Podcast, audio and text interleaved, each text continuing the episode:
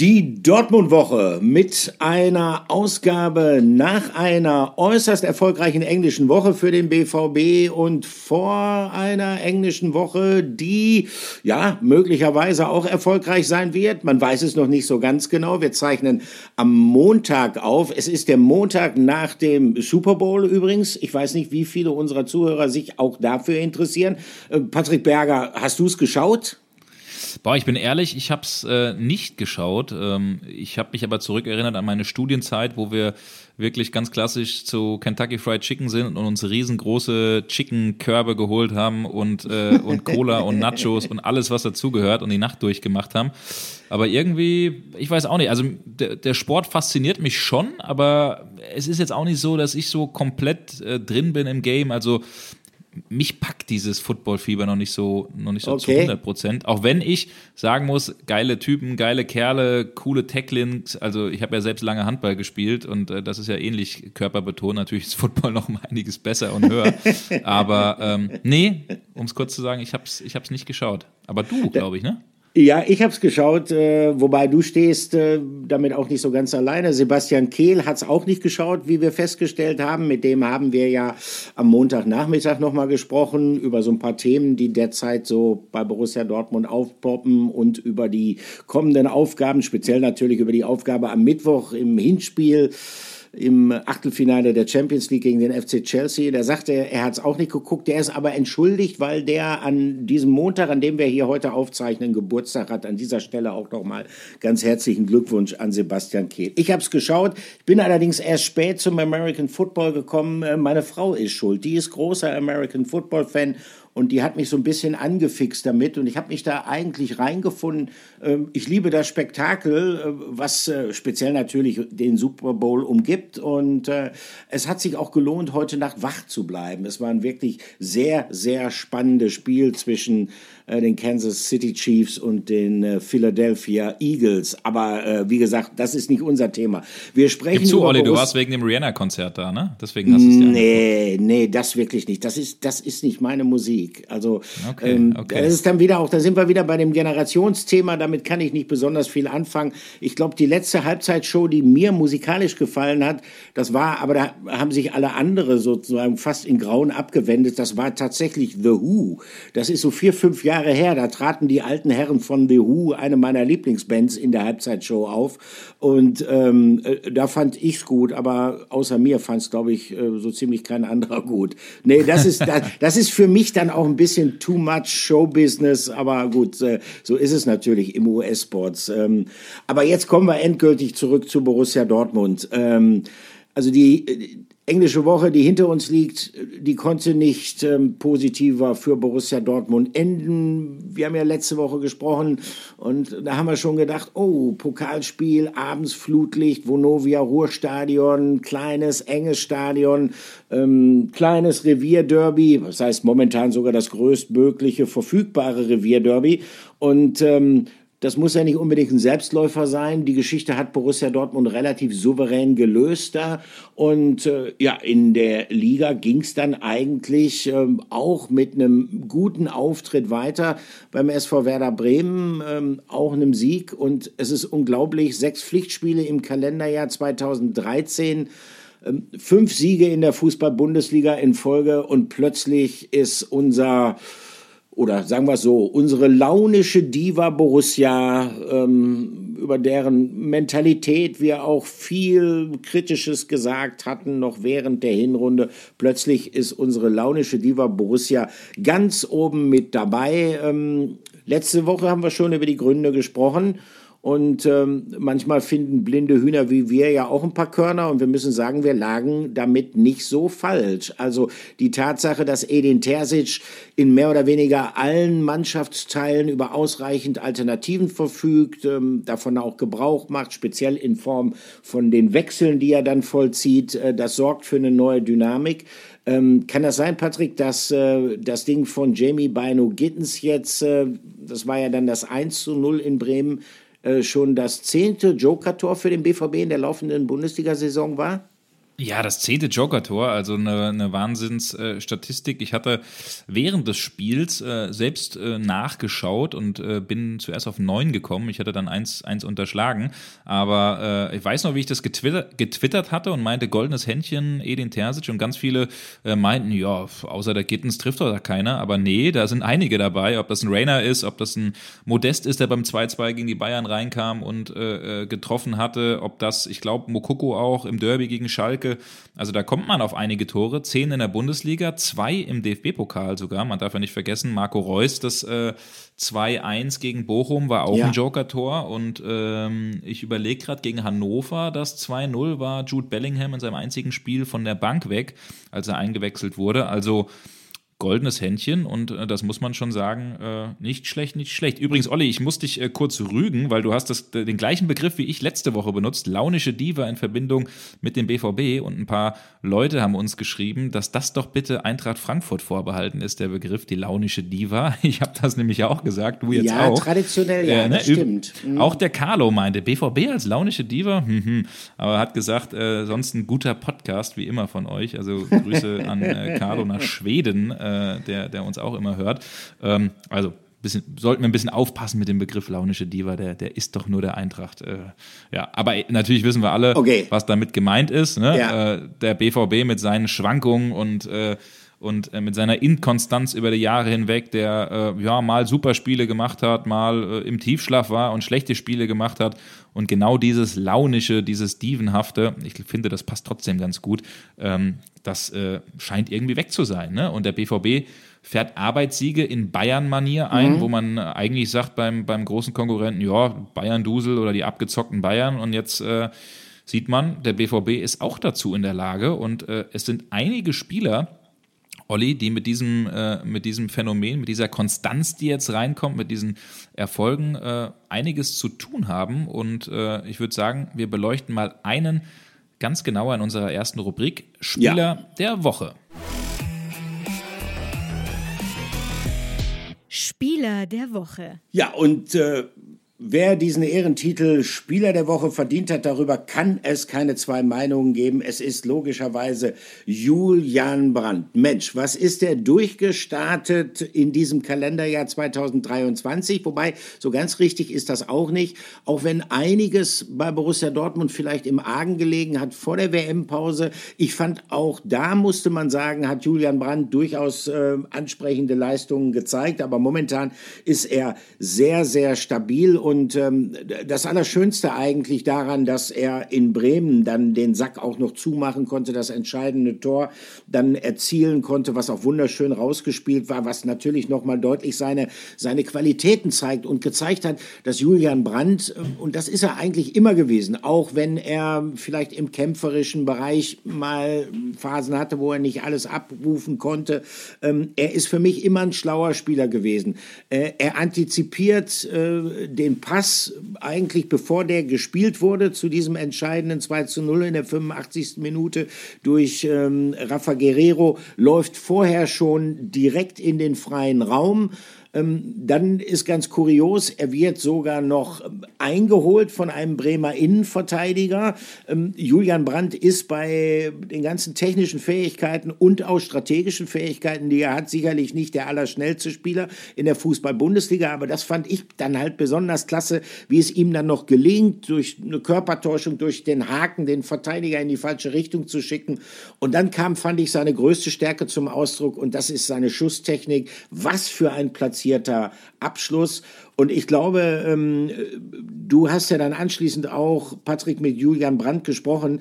Die Tatsache, dass er ähm, ausgerechnet in Bremen so auftrumpfen konnte, die hat ihm persönlich auch ganz viel bedeutet.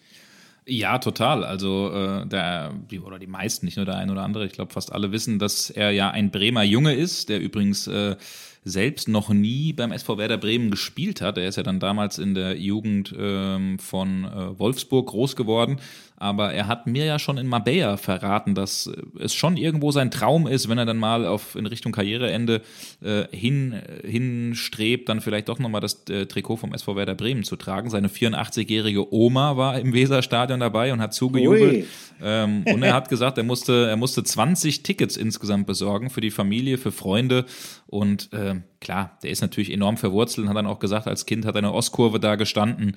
Und äh, in dem Stadion dann zu spielen, zu treffen, ähm, man hat auch gesehen, also er ist ja jetzt auch generell keiner, der, der ungerne Interviews gibt, aber das war ein richtiger Marathon für ihn und er musste überall stehen bleiben und überall reden und überall machen und hat das alles mit einem Lächeln im Gesicht gemacht. Also dem geht's zurzeit wirklich richtig, richtig gut. Und warum es ihm so gut geht, Olli, das hat er uns auch verraten, denn äh, als wir in der Mixzone standen, die Frage kam, glaube ich, vom Kollegen Yannick Hüber von der Bild, der wollte dann äh, von ihm wissen in der Mixzone, was ist passiert bei dir in den letzten Wochen? Hast du irgendwas umgestellt? Und da können wir doch mal reinhören, was das kleine Fitnessgeheimnis von Julian Brandt ist.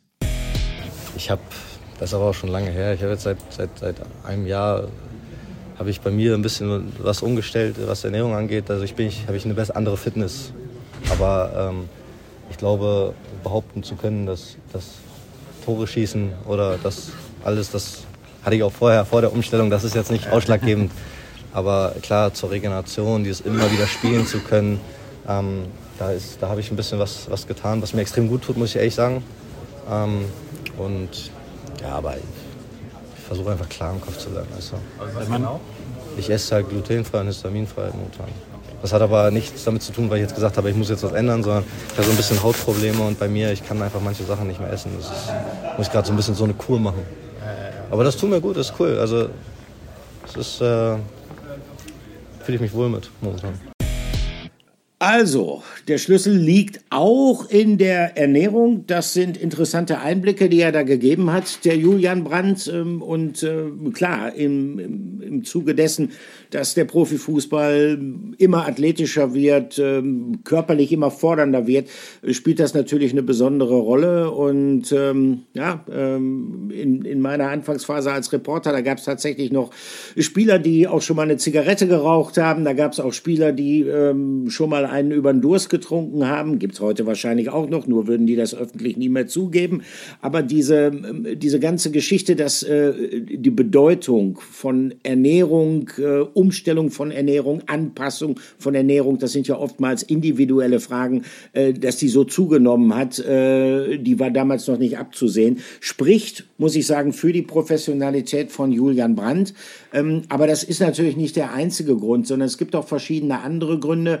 Ähm, Edin Terzic, fand ich, hat es auch ganz gut gesagt. Er hat gesagt, ja, er bringt jetzt in sein Spiel auch die nötige Härte mit. Also das sieht man beispielsweise gerade in Spielsituationen, ähm, die jetzt nicht zu den Lieblingssituationen von Julian Brandt gehört haben. A, zum Beispiel, wenn es darum geht, ins Pressing zu gehen, den Ball zu erobern, dann zeigt er eine deutlich größere Entschlossenheit, als man das früher von ihm kannte. Wenn er den Ball dann erobert hat, dann verteidigt er ihn mittlerweile fast mit ja, äh, Zähnen und Klauen, mit einer sehr robusten Körpersprache aus. Er ist da nicht mehr so leicht vom Ball zu trennen. Und ganz grundsätzlich macht er die Wege nach hinten mit. Äh, auch das war nicht immer so. Also er hat an sich gearbeitet. Das Gesamtpaket von ihm ist viel, viel besser geworden. Und ähm, ja, wenn er das so äh, beibehalten kann, wenn er weiterhin mit dieser Intensität spielt, die dann zusätzlich noch zu seinen ähm, strategischen Fähigkeiten und zu seiner guten Technik kommt, ähm, dann ist er für Borussia Dortmund ein sehr, sehr wertvoller Mann. Ähm, das kann man ja allein daran schon ablesen, dass nachdem Marco Reus ähm, seine Grippe auskuriert hat, dann wieder zur Verfügung gestanden hat, dann war es halt nicht so wie früher, äh, dass Julian Brandt sozusagen automatisch wieder aus der Mannschaft rausrotiert ist, sondern er blieb im Team auch natürlich, wenn er jetzt vielleicht in einer veränderten Rolle spielt, wieder stärker, wenn, wenn äh, Marco Reus die zentrale offensive Position bekleidet, dass Brandt dann eher über den Flügel kommt. Aber auch das spricht ja für ihn, denn äh, es gab ja auch lange Zeit so ein paar Zweifel, ob er für diese Flügelposition der Richtige ist, weil er dann ja halt, ähm, ja, sagen wir mal, die Rückwärtsbewegung nicht immer so mitgemacht hat. Also der macht eine sehr, sehr gute Entwicklung. Frage, Patrick Berger, was bedeutet das für ihn? Was bedeutet das im Hinblick auf seinen Stellenwert beim BVB und auch in der Mannschaft? Ja, natürlich hat er einen sehr, sehr hohen Stellenwert, ähm, jetzt auch aktuell aufgrund der Entwicklung. Edin Terzic hat es auf der Pressekonferenz sehr klar gesagt, er ist unser konstantester Spieler. Also glaube ich gar nicht gesagt einer unser, sondern er hat, glaube ich, sogar deutlich gesagt, unser konstantester Spieler. Äh, und da sind ja immerhin auch ein paar andere Spieler, die aktuell Topleistung beim BVB bringen, ob das Kobel oder Bellingham ist.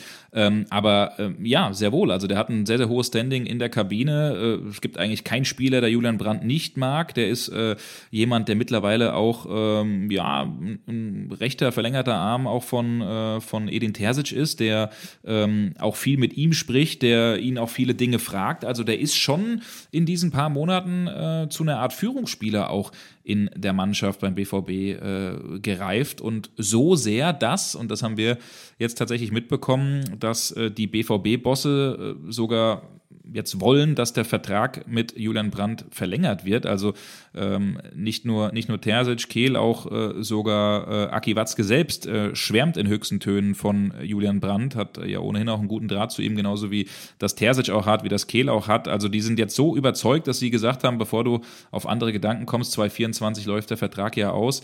Wir planen mit dir äh, und äh, wir wollen da auch mit dir weitermachen. Und das ist ja schon ein Zeichen, weil ich weiß nicht, wie oft äh, Julian Brandt in der Vergangenheit ähm, ja, als Verkaufskandidat genannt und gezählt wurde. Er hat selbst gesagt, man fragt sich ja schon manchmal, oh, man liest so Sachen, bin ich jetzt wirklich ein Verkaufskandidat? Soll ich weg? Soll ich nicht weg?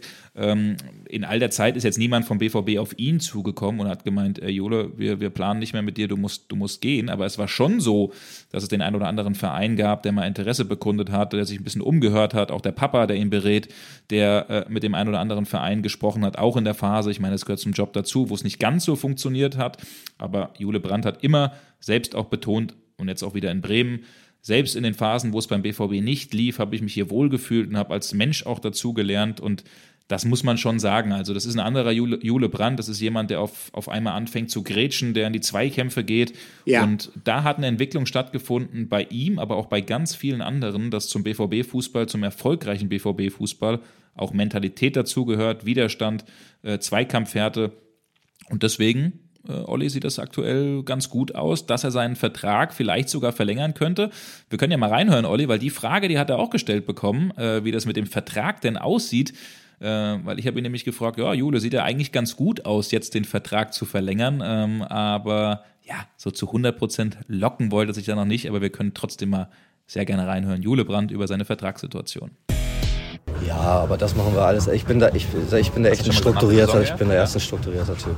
Ich, weil ich, ich finde dann immer so, wenn es dann, man hat es ja letzte Saison auch bei Erling gesehen, ich bin jetzt kein Erling Haaland, weil, aber wenn's, wenn du wirklich dann während einer Saison immer wieder Themen hast, so dann ist es, ist es für mich das Allerwichtigste momentan, dass wir alle drei Spiele wirklich die Siege holen. So, und dass wir irgendwann vielleicht auch mal ein Spiel haben, was wir unentschieden spielen, was wir verlieren, das ist normal, das ist Fußball. Wir sind ja auch nur Menschen, aber ähm, ich will so wenig Nebenschauplätze momentan haben wie, wie möglich. Und dementsprechend ist es bei mir, und das hat auch nichts damit zu tun, dass man dann irgendwie abwarten will, sondern ich will es einfach in Ruhe machen und, und dann ist gut.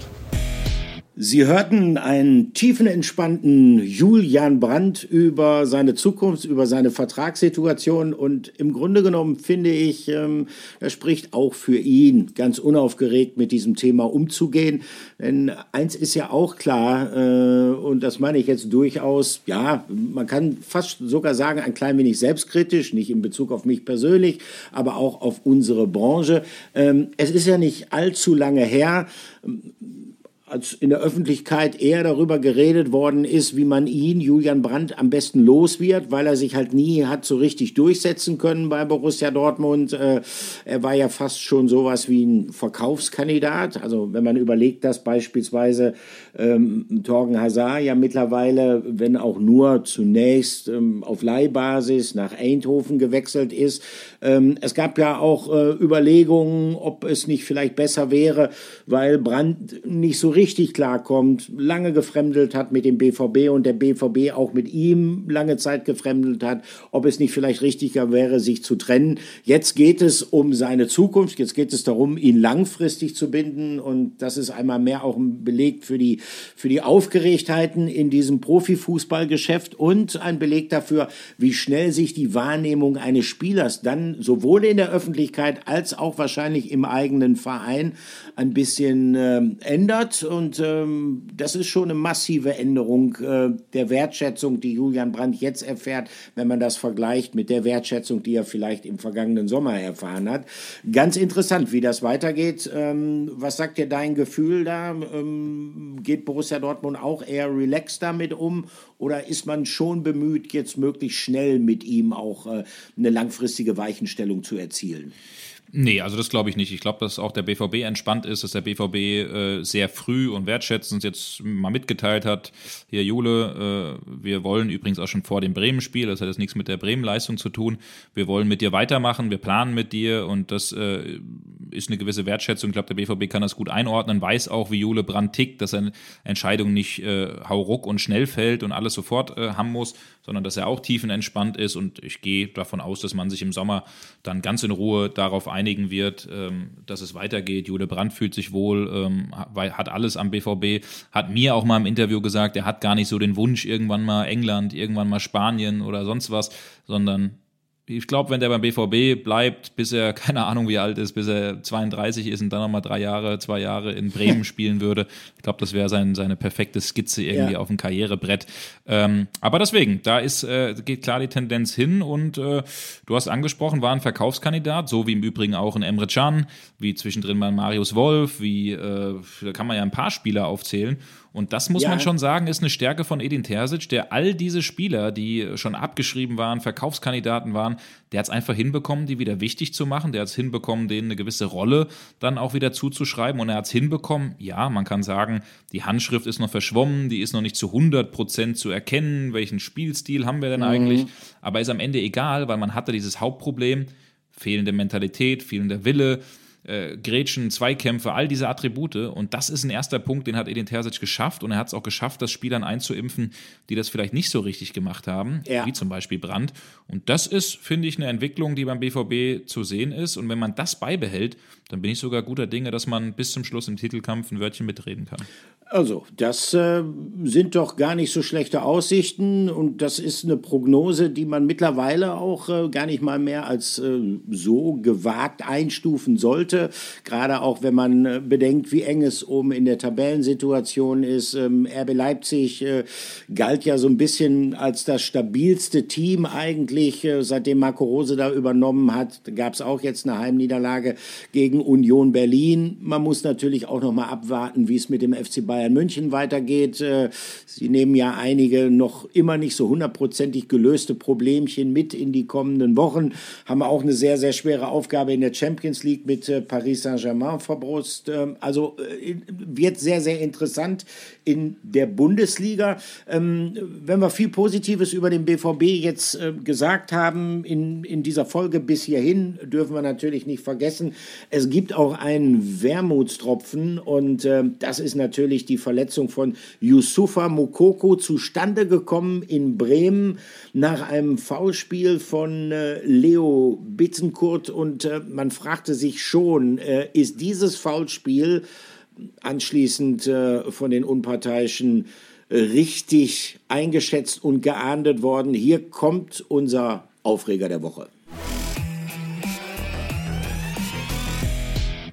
Aufreger der Woche. Ja, Aufreger der Woche, das Foul von Leo Bittenkurt an Yusufa Mokoko in der ersten Halbzeit. Und äh, boah, ich muss schon sagen, also als ich die Szene in Realgeschwindigkeit im Weserstadion gesehen habe, habe ich direkt neben dem Kollegen Archie äh, Rintut, der saß neben mir, und auch Kevin Pinnow von Rohrnach, wir haben sofort gesagt, das ist eine gelbe. Der eine oder andere ja. hat sogar gesagt, das ist eine rote in der Geschwindigkeit. Und äh, Felix Brüch, Dr. Felix Brüch, den Schiri, den ich wirklich sehr schätze, ähm, und für einen guten Schiri äh, halte, der hat an diesem Tag äh, oder bei diesem Spiel vielleicht nicht die allerbeste Entscheidung gefällt, da die Karte komplett äh, es dabei zu belassen, also nicht mal gelb zu geben. Das habe ich schon für einen Fehler äh, gesehen, weil er natürlich klar auf den Knöchel gegangen ist und die, jetzt ist die Diagnose dann am Montag rausgekommen. Im Knappschaftskrankenhaus wurde Mokoko untersucht und Sebastian Kehl hat es heute verkündet, bis zu sechs Wochen. Es ist ein Anriss der Syndesmose und äh, das ist schon eine Sache, die extrem bitter ist für den Jungen. Der hat sich viel vorgenommen, die Vertragsverlängerung, der Kopf ist voll mit Themen, die Fans äh, finden das alles nicht so doll, wie das abgelaufen ist. Äh, Mokoko selbst wollte es den Fans natürlich auch zeigen. Er durfte jetzt erstmals wieder von Beginn an gegen Bremen, nachdem er den Stammplatz an Haller verloren hat, Und äh, dann wird er ziemlich früh im Spiel äh, umgenietet, ähm, fällt jetzt länger aus. Und das ist natürlich eine Sache, die für den Spieler ziemlich bitter ist, aber die auch für den BVB nicht ganz so einfach ist, weil man kann natürlich sagen, ja, der Mokoko, der hat jetzt eh nichts gebracht in den letzten Wochen. Das mag vielleicht sein. Ich bin trotzdem davon überzeugt, dass er äh, wieder zu seinem Spiel gefunden hätte und das ein oder andere Tor auch für den BVB erzielt hätte. Viel schlimmer ist aber, man hat jetzt mit Sebastian Aller jemanden, klar, Wandspieler, Zielspieler vorne, ist in den Spielen auch gefährlicher gewesen als Mokoko, müssen wir nicht drum rumreden. Aber er ist auch jemand, wir dürfen nicht vergessen, aus welcher Erkrankung, aus welcher schwierigen Situation er sich zurückgekämpft hat, den man eigentlich auch ein bisschen dosieren möchte, das Tempo ein bisschen drosseln möchte. Und den jetzt wieder als sozusagen Hoffnungsträger, der gegen Chelsea, dann auch gegen Hertha und wieder spielen muss, das ist schon eine Sache, die aus BVB-Sicht, glaube ich, nicht ganz so einfach ist, weil man hat Modest, der aber auch nicht so zu 100 Prozent funktioniert. Man hat theoretisch noch einen Donny Malen, den ich auch in der Position vielleicht mal spannend finde, aber der, der noch gar nicht getroffen hat in der Saison das ist schon eine Situation jetzt für den BVB, die nicht ganz so einfach ist, Olli. Siehst du es auch so? Ja, definitiv. Ähm, vor allen Dingen ähm, geht es ja darum, dass ähm, Sebastian Aller nach seiner langen Ausfallzeit, die ja auch nicht so ganz vergleichbar ist mit einer Ausfallzeit, die sie jetzt beispielsweise vielleicht auch vergleichsweise ähnlich lang wäre wie nach einem Kreuzbandriss, äh, dann letztendlich zu vergleichen ist, sondern das ist was Besonderes. Er hat sehr, sehr viel Substanz verloren. Es ist ohnehin erstaunlich, wie schnell er diese Substanz ähm, dann nach Beendigung, äh, erfolgreicher Beendigung der Operationen und der Therapien dann wieder aufgebaut hat. Aber ähm, das ist natürlich niemand, den man jetzt, äh, gerade wenn die englischen Wochen jetzt zunehmen werden, von Spiel zu Spiel äh, hetzen kann, sondern den muss man schon behutsam aufbauen. Und äh, erschwerend kommt hinzu, ähm, die Alternativen, die der Kader dann noch hergibt, äh, dann hat man logischerweise einen Donny Malen, aber Donny Malen ist jetzt auch nicht der klassische Stoßstürmer, der vorne die Position hält. Das ist ja extrem wichtig für dieses äh, Spielsystem, was Edin Terzic da vorschwebt. Also ähm, das ist schon sagen wir mal, für die Mannschaft eine Schwächung, dass Mukoku, auch wenn er zuletzt alles andere als in guter Verfassung war, jetzt für eine längere Zeit ausfällt. Denn ähm, wenn er sich nicht verletzt hätte, gehen wir mal davon aus, ähm, je mehr Zeit zwischen dieses ja lang andauernde Hickhack um seine Vertragsverlängerung, was dann ja zu einem erfolgreichen Ende geführt werden konnte, äh, gebracht werden könnte, desto größer ist die Wahrscheinlichkeit, dass der Junge halt den Kopf wieder frei kriegt und dann wieder bessere Leistungen zeigt. Jetzt ist das Ganze sozusagen erstmal durch diese Verletzung eingefroren. Ähm, das ist schon ein bisschen ärgerlich, das muss man sagen. Aber zurzeit ist ähm, die Gesamt Verfassung dieser Mannschaft, sage ich mal, so gut, dass sie äh, das auch durchaus äh, mal wegstecken kann. Spannend wird zu beobachten sein, ähm, äh, wie Edin Terzic dann damit umgeht, wenn er rotieren wird. Gehen wir mal davon aus, dass beispielsweise gegen Chelsea, was sicherlich ein sehr intensives Spiel werden wird, ähm, Sebastian Aller vorne im Angriffszentrum spielen wird. Das war ja wahrscheinlich auch ohne die Verletzung von Mokoko so geplant. Aber wie es dann in den Wochen danach weiter weitergeht. Wer dann beispielsweise, wenn Aller seine Pause bekommt, vorne im Zentrum spielen wird, ob es vielleicht eine Systemumstellung geben wird, dass man möglicherweise äh, auf Zweierangriff umstellt, was äh, Donny Malen dann möglicherweise etwas entgegenkommen würde. Aber auch dafür fehlen dann ja zurzeit so ein paar Alternativen. Also das ist sicherlich ein Wermutstropfen. Ähm, drücken wir Yusufa Mokoko die Daumen. Ähm, er ist ja extrem jung dass er gutes Heilfleisch hat, dass es vielleicht auch etwas schneller äh, vonstatten geht, äh, diese Verletzung zu überwinden und dann wieder in Schwung zu kommen. Ähm, ja, ähm, wir haben zuletzt und wir werden auch in den kommenden Wochen logischerweise wieder über jemanden sprechen, dessen Zukunft äh, natürlich heiß diskutiert wird, gerade jetzt, wo das Achtelfinale in der Champions League anstehen wird, wo er sich nochmal auf äh, der größtmöglichen äh, Bühne des europäischen Vereinsfußballs präsentieren kann. Äh, Jude Bellingham aber große Bühnen braucht er eigentlich nicht mehr, damit auch wirklich jeder in Europa und in jeder Chefetage eines Spitzenvereins weiß, was dieser Junge kann und was aus dem eventuell noch mal werden kann. Es geht wieder um Jude Bellingham und äh, ja, äh, da hätten wir auch diesmal ein Gerücht der Woche anzubieten.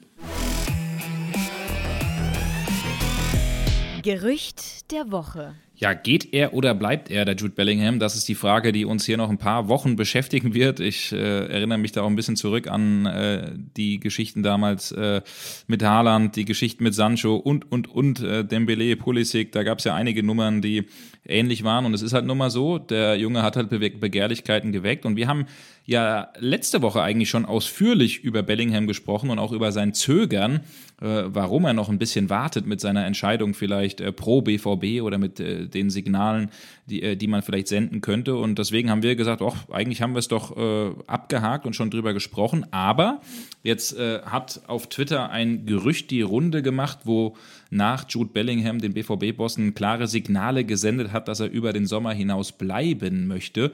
Und äh, da haben wir ganz, ganz viele Fragen von euch bekommen. Stimmt das? Stimmt das nicht? Äh, können wir uns Hoffnung machen? Und äh, wir versuchen das zumindest ein bisschen einzuordnen, dieses Gerücht. Natürlich können wir das auch am Ende final und zu 100 Prozent nicht sagen, aber Olli, man äh, merkt zumindest schon ein bisschen, dass es äh, ja schon noch Resthoffnung für den BVB gibt. Wir haben es in der letzten Woche schon thematisiert. Ähm, er selbst präferiert einen Wechsel, wenn er das dann macht, als nächsten Step äh, zurück in die Heimat nach, nach England, so wie wir das rausgehört haben. Anders als Real Madrid. Das ist dann vielleicht ein Verein, ähnlich auch wie bei einem Erling Haaland, was man mal ganz zum Schluss macht, wenn man ganz oben auf der Karrierestufe ist. Aber ähm, Liverpool hat es ihm angetan und Liverpool steckt mitten in der Krise. Die sind einige Punkte entfernt, werden wahrscheinlich die Champions League nicht erreichen. Und da ist es normalerweise schon so, dass der Junge von sich aus sagt, äh, Champions League brauche ich schon, um mich perfekt zu entwickeln. Und äh, der BVB kämpft um den Jungen. Und ich würde mal sagen, Olli, bevor du mit deiner Einschätzung kommst, hören wir doch mal rein, was der Sportchef heute am Montag an seinem Geburtstag auf unsere oh ja. Frage zur Zukunft von Jude Bellingham gesagt hat. Und da ist schon eine Wunschvorstellung mhm. bei ihm zu hören. Und es ist klar, was für eine das ist. Wir hören mal rein. Sebastian Kehl über Jude Bellingham. Schatz, ich bin neu verliebt. Was? Da drüben. Das ist er. Aber das ist ein Auto. Ja, eben. Mit ihm habe ich alles richtig gemacht. Wunschauto einfach kaufen, verkaufen oder leasen. Bei Autoscout24. Alles richtig gemacht. Ich äh, kann im Moment nichts Neues dazu sagen, ähm, weil auch da keine neue Entwicklung eingetreten ist. Ähm, auch bei diesem Thema, das uns sicherlich in den nächsten Wochen und Monaten begleiten wird, äh, werden wir uns alle noch ein wenig gedulden müssen. Aber natürlich versuchen wir, Jude Bellingham, und das habe ich schon ein, zwei Mal betont, äh, so lange wie möglich bei Borussia Dortmund zu behalten, weil er unglaublich wichtiger Spieler ist, weil er, glaube ich, auch in diesem Jahr nochmal gezeigt hat, wie, wie stark er sich mit diesem Verein identifiziert und wie er auch unsere Mannschaft besser macht. Aber alles andere werden wir sehen. Die Wunschvorstellung wäre aus Sicht von Borussia Dortmund einen Spieler mit so einer Qualität so lange wie möglich bei diesem Club zu behalten. Ich hätte auch gerne Erling Haaland noch bei Borussia Dortmund und auch Jaden Sancho, um jetzt nur mal unsere letzten Abgänge ähm, aus den letzten Jahren zu benennen. Denn äh, man würde sich ja nur mal vorstellen, wenn wir es geschafft hätten, alle drei Spieler in einer Mannschaft zu haben und auf diesem Niveau zu haben, welche Möglichkeiten uns dann ergeben würden. Also ähm, wir müssen an, an irgendeinem Punkt auch in der Vergangenheit immer mal akzeptieren, dass Spieler weiterziehen.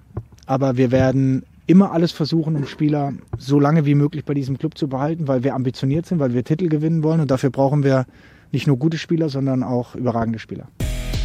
Sie hörten oder ihr hörtet Sebastian Kehl und logischerweise, was soll er anderes sagen als Sportdirektor von Borussia Dortmund, äh, als dass er alles versuchen wird, einen Spieler wie Jude Bellingham möglichst lange beim BVB zu halten. Ähm, wenn man die ganze Sache realistisch einschätzt, äh, da muss man einfach sagen, und Sebastian Kehl hat ja auch äh, die Spieler genannt, bei denen es halt dann nicht geklappt hat, sie noch länger in Dortmund zu halten, wie ein Jaden Sancho, äh, wie ein Erling Haaland, äh, dann sind die Chancen bei Jude Bellingham, wenn diese Entwicklung äh, so anhalten wird, die er jetzt speziell auch in dieser Saison eingeschlagen hat, sicherlich relativ gering. Aber auf der anderen Seite, wenn Jude Bellingham ein Spieler ist, der es mit seiner Karriereplanung sehr ernst nimmt, der sagt, ich gehe jetzt nicht irgendwo hin und ich äh, gehe jetzt nicht nur dahin, wo mir möglicherweise finanziell am meisten geboten wird. Äh, und ich gehe jetzt auch nicht nur nach klangvollen Vereinsnamen, sondern ich möchte zu einem Verein gehen, wo ich weiß, dass ich genau in das Konzept reinpasse, wo ich auch beispielsweise erkennen kann, wie man sich dort in dem aufnehmenden Verein die Zukunft vorstellt. Dann möglicherweise könnte es tatsächlich sein, dass er sagt, hm, das passt jetzt diesen Sommer noch nicht so gut, ich bleibe noch ein Jahr in Dortmund. Auf der anderen Seite, und auch darüber, Patrick, haben wir ja letzte Saison schon gesprochen, natürlich, die Champions League ist extrem wichtig für diese Spieler. Sie wollen unbedingt dabei sein. Ähm, wenn der FC Liverpool sein Wunschverein sein sollte und wenn der FC Liverpool tatsächlich in der kommenden Saison nicht in der Champions League spielen sollte, das sind jetzt schon mal zwei Konjunktive, ähm, die müssen auch erstmal erfüllt werden, ähm, würde das dann automatisch bedeuten, dass er sagt, mm, nee, also dann bleibe ich doch beim BVB, obwohl ich grundsätzlich vom FC Liverpool überzeugt wäre. Ähm, also das kann ich dann auch nicht so ganz nachvollziehen. Also wenn ich vom Verein überzeugt bin äh, und vorausgesetzt, die zeigen mir ein Konzept aus, in dem ich eine wichtige Rolle spiele als herausragender Spieler, ähm, dann würde ich auch sagen, okay, ich komme jetzt dahin und beteilige mich sozusagen an dem Neuaufbau, der dann eingeleitet werden müsste, falls es tatsächlich so kommen sollte. Also aber da halte ich mich dagegen, vor, Das ja, tatsächlich, gut, okay. Ja, ich bin da nach wie vor skeptisch. Das sehe ich aber tatsächlich an dem Punkt ein bisschen anders als du, weil, also ich, wenn man jetzt mal so überlegt, der Junge ist äh, ein unfassbar guter Spieler, so gut, dass äh, ja. CB Gerard sagt, komm, ich äh, fliege da hin, ich trage den äh, im Flieger zurück. Der Joe Cole sagt, das wird vielleicht der beste englische Spieler aller Zeiten. Und äh, diese Champions League-Spiele auf Top-Niveau, das ist nun mal das, ne, woran die sich messen lassen. Nicht irgendwie mit Liverpool gegen, weiß ich nicht, Stoke City oder Fulham. Klar, da auch, daran wächst du auch. Aber das sind halt diese Spiele auf Top-Niveau. Und wenn du die mal irgendwie für ein Jahr nicht hast, also das wird den jetzt in der Entwicklung nicht komplett nach hinten werfen. Aber ich glaube trotzdem, wenn diese ganzen anderen 19-, 20-Jährigen auf der Ebene spielen, äh, bei Real Madrid oder bei, weiß ich nicht, bei United, bei den Bayern äh, wie Musiala und der Bellingham macht das nicht. Also das, das, ich weiß schon, was du meinst. Also irgendwo gehört es natürlich auch dazu, dann einem Verein, der dich haben will und der mit dir was aufbauen will, dem dann auch irgendwie vielleicht mal Sachen zugestehen, die nicht ganz so laufen. Aber ein bisschen kann ich aus seiner Sicht zumindest auch verstehen oder könnte ich es verstehen, wenn er sagt, nee, das Jahr ohne Champions League, das, das, das sehe ich, also das, da halte ich jetzt mal ausnahmsweise dagegen. Ja, also ich hätte nichts dagegen, wenn du recht haben solltest, weil das ja bedeuten würde, unter Umständen, dass äh, Jude Bellingham dem BVB und damit auch der Fußball-Bundesliga noch etwas länger erhalten bleiben würde.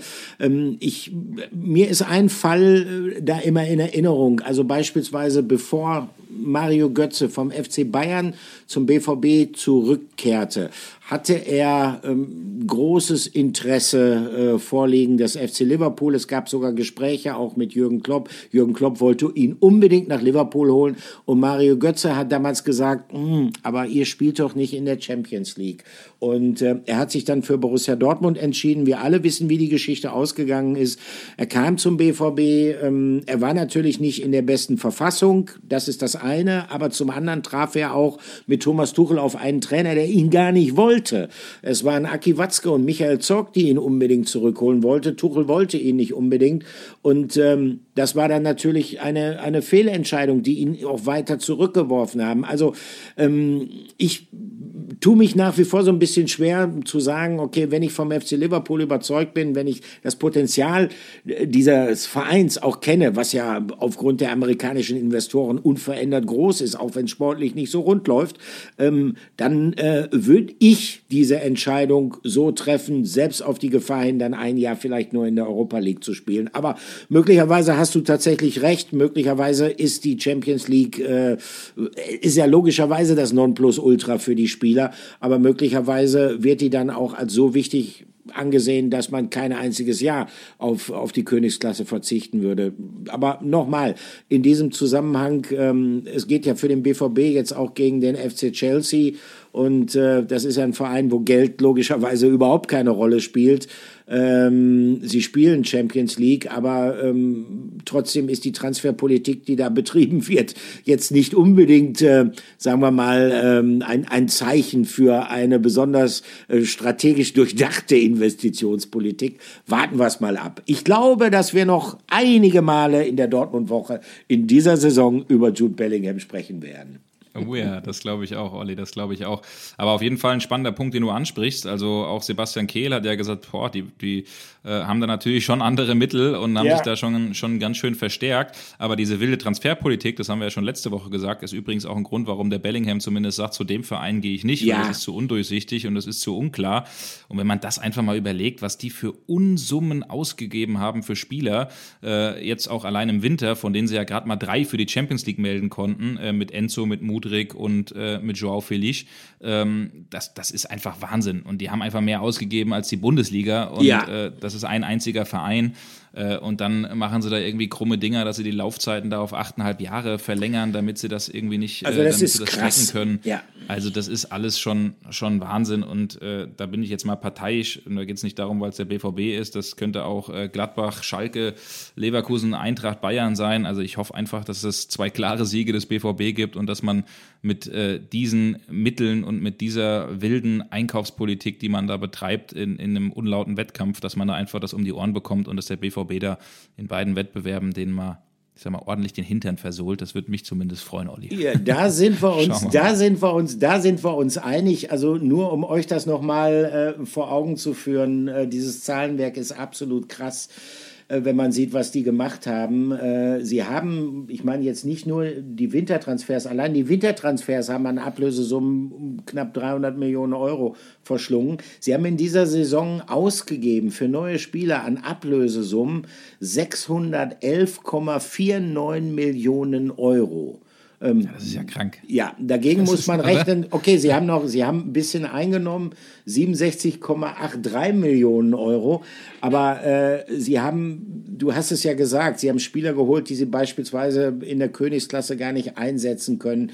Äh, sie tricksen vorne und hinten, indem sie ähm, die Laufzeiten der Verträge dann so weit rausziehen, dass man sozusagen diese Financial Fair Play Regelungen äh, umgehen kann, indem man sagt, ja, Moment, Moment, aber wir zahlen ja jetzt erst nur einen Bruchteil für das erste Vertragsjahr und so weiter und so fort.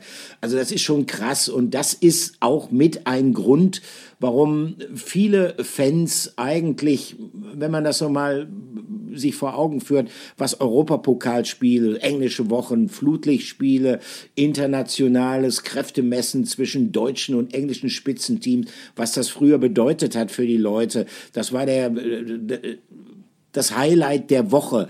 Äh, und das ist auch so ein Grund, warum sich viele eigentlich auch vom ja, Profifußball so ein bisschen abwenden.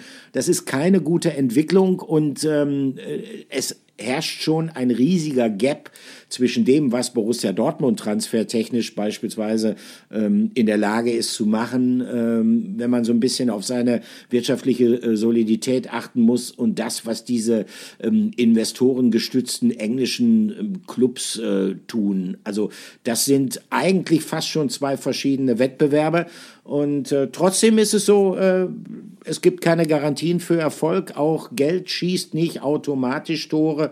Und ähm, für den Trainer von Chelsea, für Graham Potter, ist es auch, äh, viele werden sagen, ja gut, das ist aber nun wirklich ein absolutes Luxusproblem. Ja, aber ich glaube, dass es alles andere als einfach ist, diesen Kader zu bändigen, aus diesem Kader, den er zur Verfügung hat, wirklich eine Mannschaft zu formen, wie die, die Chelsea ja mal hatte, als sie die Champions League gewonnen haben. Finale daheim gegen den FC Bayern. Ähm, das war eine geschlossene Einheit, die da aufgetreten ist die war fußballerisch sogar unterlegen.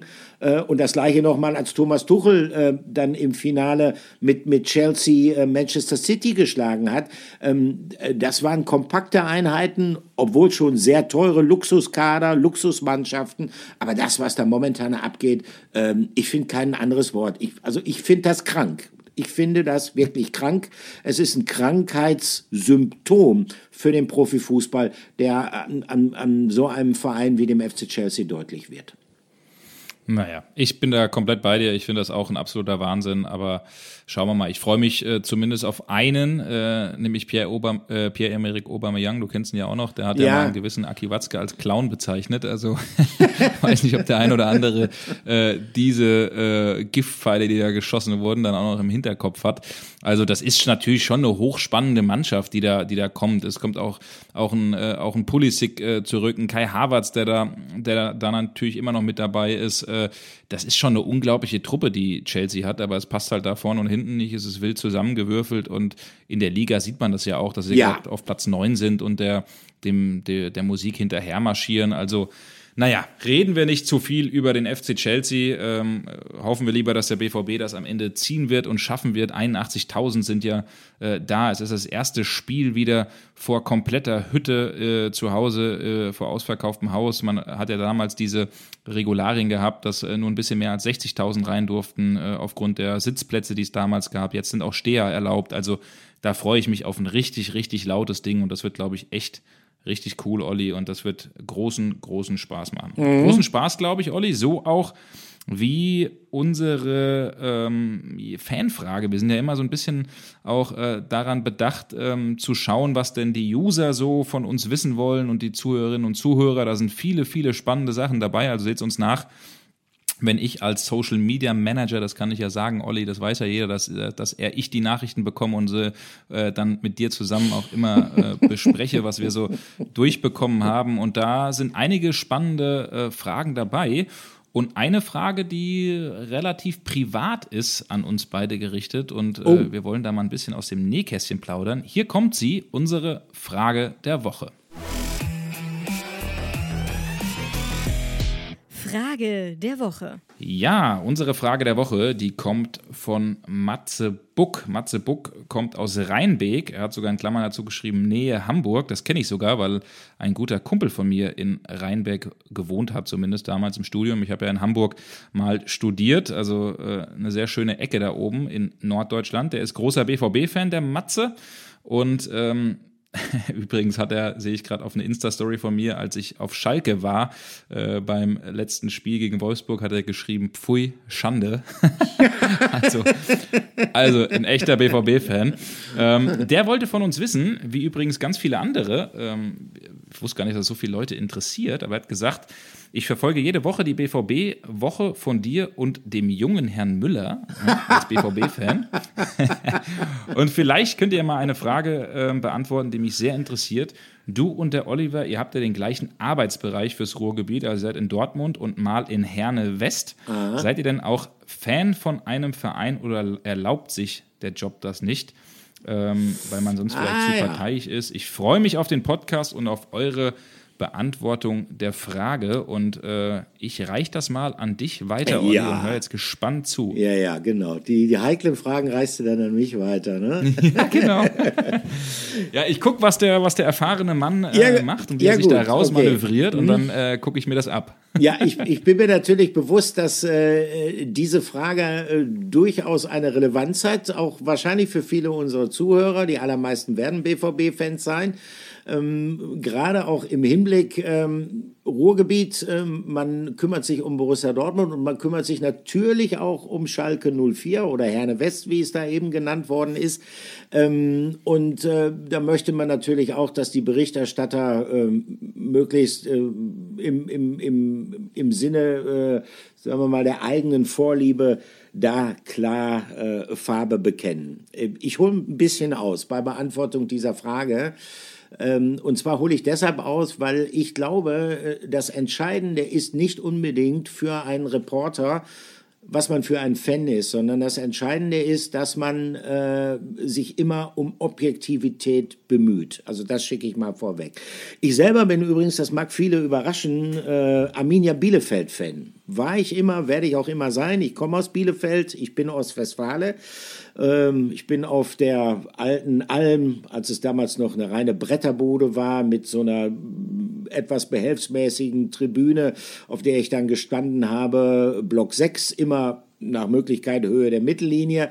Da bin ich groß geworden, da bin ich sozusagen fußballerisch sozialisiert worden und ich bin 1987 zum Studium nach Essen ins Ruhrgebiet gekommen und das war für mich erstmal ein Paradies, weil da hatte ich die Möglichkeit, äh, sämtliche Erst- und Zweitligisten im Umkreis relativ schnell mit meinem alten klapprigen Passat oder mit der S-Bahn zu erreichen Und ich bin dann häufig am Freitagabend beispielsweise äh, zum BVB ins Westfalenstadion gefahren. Ich war samstags in Gladbach und bin am Sonntag dann auch noch, wo, was ich gerne gemacht habe, zum Abschluss des Wochenendes, weil die spielten ganz in der Nähe meiner Studentenwohnung zu Schwarz-Weiß Essen an den Uhlenkrug gegangen. Da konnte man sich, wenn man am Abend vorher Party gemacht hat, immer relativ relaxed ähm, auf so einen Hügel legen und das Spiel äh, schön in Ruhe sich anschauen. Also ähm, der BVB hat in meinem Leben dann eine zunehmend größere Rolle gespielt, weil ich Anfang der 90er habe ich angefangen in Dortmund beim Lokalradio, Radio 91.2 zu arbeiten, war dann der Live-Reporter für die Spiele des BVB und das war die Zeit, damals war Ottmar Hitzfeld Trainer wo die Mannschaft zweimal hintereinander deutscher Meister geworden ist, wo sie dann ja auch die Champions League gewonnen hat. Und ich konnte als junger Reporter dann quasi mit dieser Mannschaft durch ganz Europa reisen. Ich war auf einmal an Orten, äh, von denen ich niemals geträumt hätte, dass ich sie je sehen werde. Ich war im San Siro in Mailand, in Old Trafford, in Manchester und, und, und. Und das ist etwas gewesen, was einen unglaublich geprägt hat und was bei mir natürlich auch dazu geführt hat, dass ich erstens äh, eine relativ große Sympathie Sympathie für diese Mannschaft entwickelt habe und damit natürlich auch für den Verein mit seiner Begeisterungsfähigkeit. Also ich sage es immer mal so, ähm, Arminia Bielefeld ist meine Frau und Borussia Dortmund ist meine Geliebte. Aber das ja. Entscheidende dabei ist, das Entscheidende dabei ist, dass man, auch wenn man Fan eines Vereins ist, sich immer um eine objektive Einschätzung bemüht, dass man beispielsweise nicht die Leistung oder die Nichtleistung des Vereins aus Fansicht versucht zu analysieren, sondern dass man ähm, sich immer fragt, wie sieht das bei anderen Vereinen aus, dass man es vergleicht mit anderen Vereinen.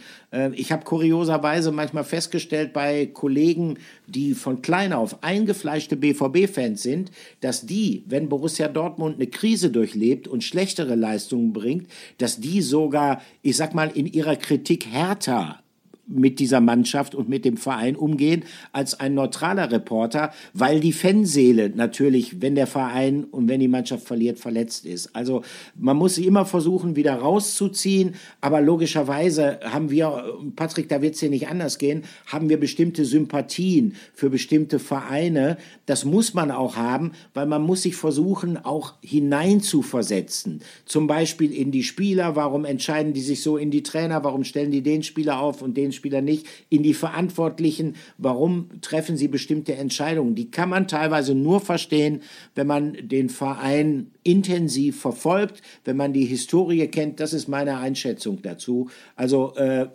natürlich sind wir Fans, aber man muss schon versuchen, ähm, das Fan-Dasein und die damit verbundenen Gefühle äh, zu trennen von der Arbeit. Da müssen wir kritisieren und da müssen wir auch beispielsweise, äh, sagen wir mal, den Verantwortlichen von Borussia Dortmund unangenehme Fragen stellen, auch wenn wir dem Verein und der Mannschaft äh, eigentlich ziemlich viel Gutes wünschen. Ich glaube, das hast du sehr, sehr richtig und sehr, sehr treffend gesagt, Olli. Und ich habe mir hier alles jetzt mich zurückgelehnt und habe jetzt äh, genau überlegt, wie ich das jetzt bei mir gerade mache und wie ich das gleich hier bei mir liegen soll.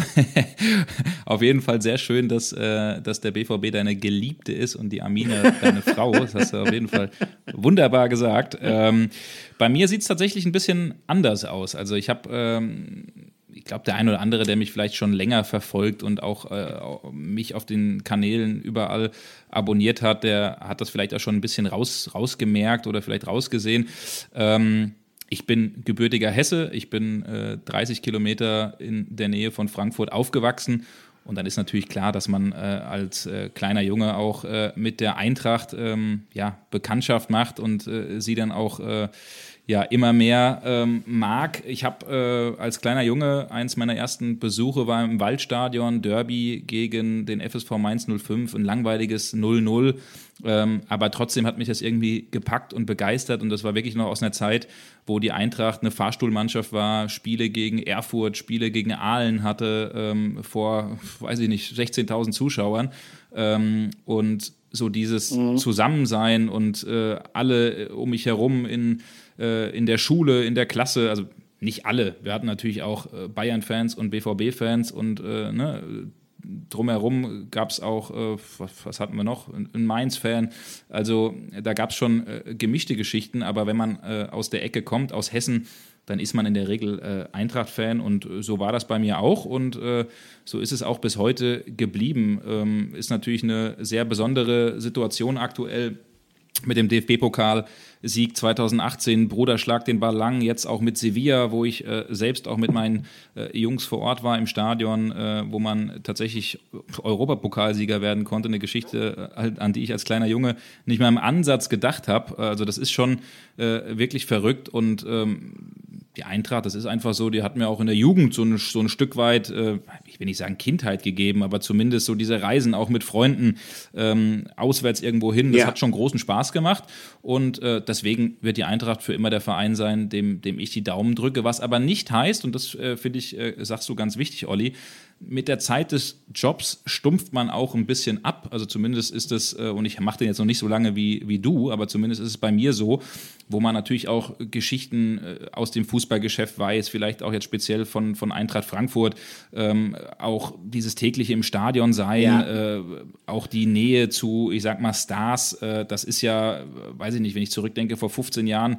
äh, hätte ich wahrscheinlich angefangen zu zittern, wenn ich irgendwann mal mit Mats Hummels spreche und jetzt ist es halt äh, Business as, as, usual und eine ganz normale Geschichte und so ist es dann auch. Ich will mich nicht sagen, man entfernt sich von der Eintracht, das bleibt schon im tiefsten Inneren natürlich drinne, aber ähm, trotzdem ist es halt so, dass, dass der Job das natürlich mit einem macht, dass man irgendwie eine Distanz eben hat und wart. Ich glaube nicht, dass ich rund um die Uhr um die Eintracht berichten könnte, kann oder auch will. Ähm, deswegen ist es ganz gut, dass ich andere Vereine habe. Und äh, ich habe es ja auch schon mal hier im Podcast gesagt, ähm, als äh, Kind bin ich mehr oder weniger auch aufgewachsen im Ruhrgebiet, immer die Sommerferien, manchmal auch die Winterferien verbracht, verbracht weil meine Verwandtschaft äh, dort wohnt, also meine Tanten, Onkel, äh, meine Cousins. Ähm, und deswegen bin ich immer schon äh, auch im Ruhrpott äh, unterwegs gewesen, in Dortmund, äh, in Herne West, wie das der eine gesagt ja. hat. Äh, ich habe mir damals auch Spiele in Wuppertal angeguckt, Spiele in Wattenscheid, wenn, ich, wenn ich früher mal da war äh, auch in Bochum. Und das ist einfach eine geile Ecke, eine geile Region und äh, mir macht das großen, großen Spaß, über diese Vereine und über diese fußballverrückte Region äh, zu berichten. Und natürlich, wie du es gesagt hast, ich glaube, also es glaub, nimmt uns vielleicht nicht jeder ab, weil man, es heißt immer, ah, wenn es Krise gibt, habt ihr Spaß, dann könnt ihr da draufhauen. Nee, also Nein. es macht schon mehr Spaß, wenn ein Verein erfolgreich absolut, ist. Absolut. Und deswegen ist es natürlich cool, wenn der BVB bis zum Schluss um die deutsche Meisterschaft mitspielt, wenn Schalke drin bleibt, wenn äh, Bochum drin bleibt, wenn, weiß ich nicht, Gladbach in der Champions League ist und wir auch darüber ja. berichten können, dass äh, wenn, wenn Köln jetzt, die haben jetzt sogar gegen meine Eintracht gewonnen. Ich bin morgen äh, in Köln auf der Karnevalssitzung und natürlich macht das dann mehr Spaß, wenn du die interviewst äh, im Kostüm und die sind alle gut drauf. Ähm, das ist natürlich eine Geschichte, die irgendwo mit reinfließt und deswegen, äh, Matze, äh, ich hoffe, äh, ja, du nimmst es uns nicht übel, dass der eine die Arminia mag und der andere die Eintracht. Aber äh, trotzdem drücken wir natürlich auch dem BVB die Daumen und es macht einfach äh, großen Spaß. Aber mir hilft zumindest ein bisschen, Olli, objektiv auch zu sein. Das muss ich schon sagen. Ja. Also, ähm, ne, wenn der BVB, ich kann anders kritisch dem BVB gegenüber sein, als vielleicht einem, einem Verein, wo ich zu 100 Prozent äh, mitfieber. Ne? Das ist, glaube ich, schon ein Unterschied. Na, definitiv. Also es ist so, dass man ähm, sich immer wieder, wenn man dann den Job macht, auch äh, vor Augen führen muss, selbst wenn man über einen Verein berichtet, äh, zu dem man eine große Sympathie empfindet, oder aber auch umgekehrt von mir aus über einen Verein berichtet, mit dem man äh, jetzt emotional relativ wenig anfangen kann, ähm, dass man aber trotzdem immer bemüht sein muss um eine sachliche Einordnung. Das ist ganz wichtig. Und weil eben auch, du hast das eingangs ja gesagt, ähm, beispielsweise du mal gefoppt worden bist, äh, als man dich auf Schalke dann gesehen hat. Man muss auch mal eins sagen, ähm, bei aller Rivalität zwischen Borussia Dortmund und Schalke 04 ähm, diese Vereine haben etwas gemein. Und das ist nicht nur die gemeinsame Herkunft aus dem Ruhrgebiet, sondern auch diese unglaubliche Leidenschaft, äh, mit der sie von ihren Fans begleitet werden. Und äh, Schalke 04 äh, muss man auch sagen, man kann jetzt äh, aus Sicht von Borussia Dortmund, gibt zwei Möglichkeiten, auf Schalke in der aktuellen Saison zu schauen. Man kann zum einen sagen, oh, die sind Tabellenletzter, wunderbar. Kann man auch äh, seinen Freund, der vielleicht Schalke-Fan ist, herrlich mit aufziehen. Das ist schon richtig, aber man muss auch sehen, dass, was Schalke 04 in den letzten Jahren äh, wirtschaftlich geleistet hat. Also die haben ihr Gehalts, weil wir eben über über den Wahnsinn, den Chelsea betreibt, gesprochen haben. Die haben ihr Gehaltsvolumen von über 100 Millionen auf knapp etwas über 20 Millionen reduziert. Dass die sportlich jetzt nicht zu den Top of the Pops zählen, das ist für mich auch ganz klar. Aber der Verein ist mir jetzt eigentlich sympathischer, als er mir in dieser Tönnies-Zeit gewesen ist, wo man da mit dem Geld um sich geschmissen hat. Also man muss sich immer wieder bemühen, ähm, auch gegenüber Vereinen, denen man vielleicht emotional nicht so nahe ist, um, um äh, eine realistische Einschätzung dessen äh, zu finden, was in diesem Verein gerade vor sich geht. Ich glaube, das ist das ganz, ganz Wichtige. Und äh, äh, Krisen sind für uns äh, klar, natürlich, es gibt das, äh, dieses, dieses Schlagwort, dass man sagt, schlechte Nachrichten verkaufen sich besser als gute Nachrichten.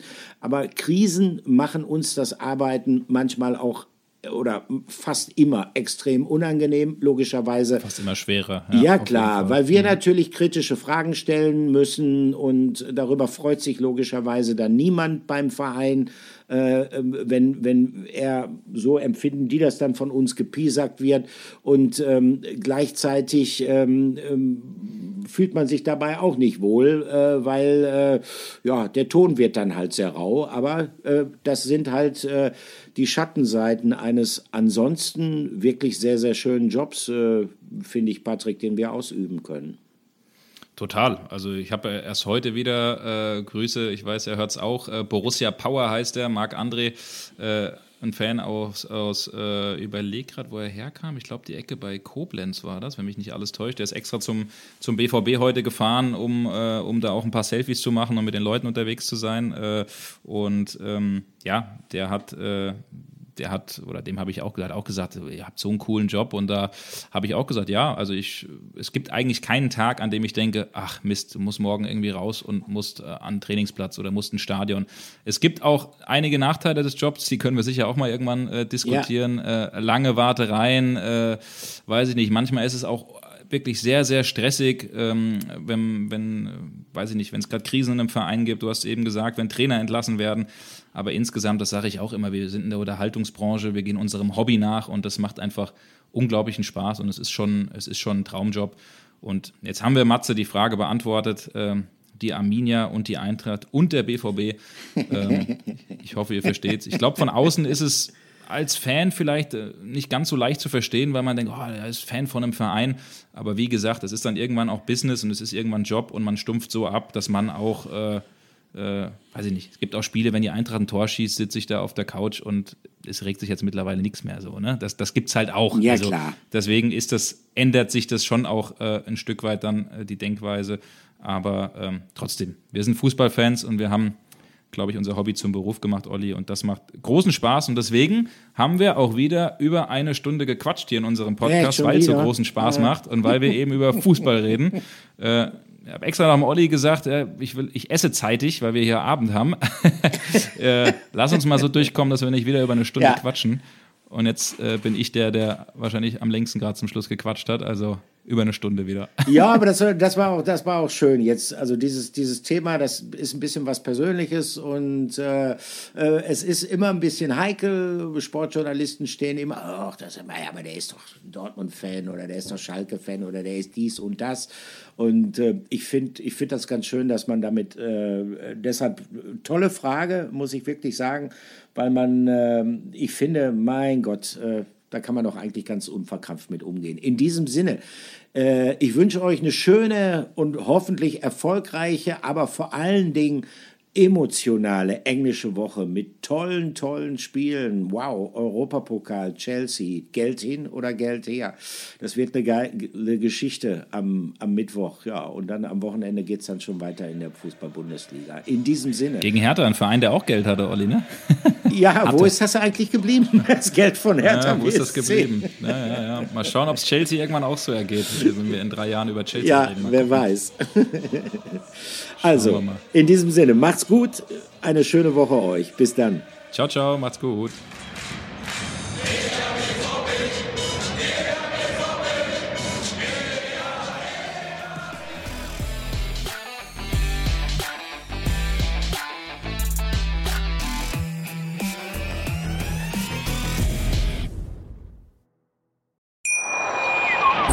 Schatz, ich bin neu verliebt. Was? Da drüben. Das ist er. Aber das ist ein Auto. Ja, eben. Mit ihm habe ich alles richtig gemacht. Wunschauto einfach kaufen, verkaufen oder leasen. Bei Autoscout24. Alles richtig gemacht.